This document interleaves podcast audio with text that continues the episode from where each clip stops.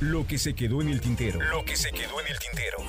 Con Víctor Hugo Sánchez. 30 años de memorias y recuerdos del mundo del espectáculo. Decía mi mamá que yo era un hijo de la mala vida, que me gustaba el azote, el autoflagelo. Y algo tenía de razón.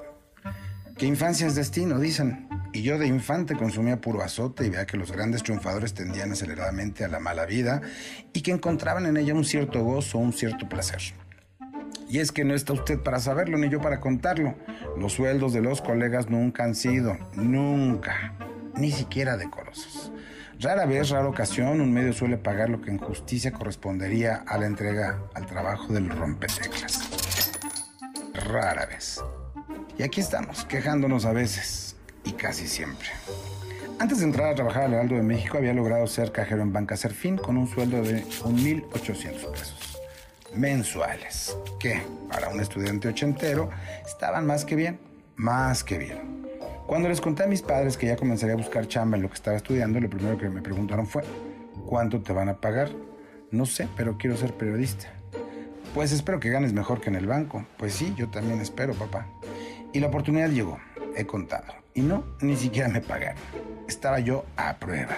Y a prueba estuve ocho meses en los que había días sin comer, que debía caminar del centro de la ciudad hasta Villacuapa porque ni para un maldito taxi me alcanzaba. Y el transporte público no daba servicio en la madrugada. Debí llegar caminando. Son las seis de la mañana. ¿De dónde vienes? De trabajar, mamá. ¿Caminando? No, no, no. Me dejó un taxi en la esquina y ya caminé. ¿Te vas a dormir? No, muero de hambre. Ni siquiera has comido en todo el día, ¿verdad? ¿No te están pagando nada en ese periódico? No. ¿Por qué? Pues dicen que estoy a prueba.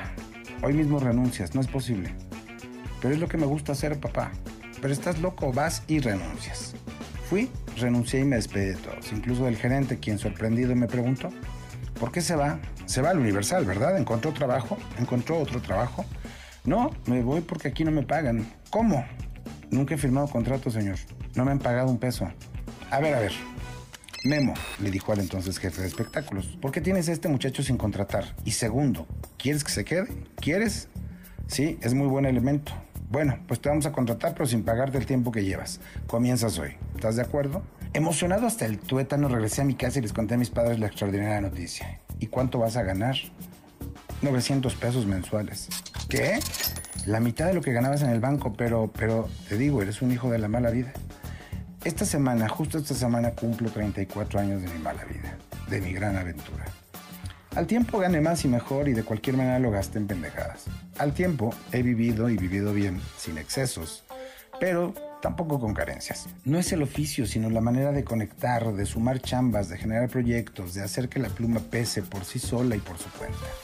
Tan dichosos, tan increíblemente disfrutables estos 34 años en que he sido lo que he querido, un contador de historias chidas donde a veces los personajes hacen y provocan la lectura, desde un Paul McCartney, pasando por Elton John, José José, los Rolling Stones, Lucía Méndez, Luis Miguel, Rod Stewart, Emilio Azcárraga Milmo, las aventuras en OCES, en Televisa, en los Grammys y los viajes por el mundo y tantos y tantos personajes y tantas y tantas historias que aún debo y quiero contar. Felicidades a mí pues por ser un hijo de la mala vida que ya dura 34 años.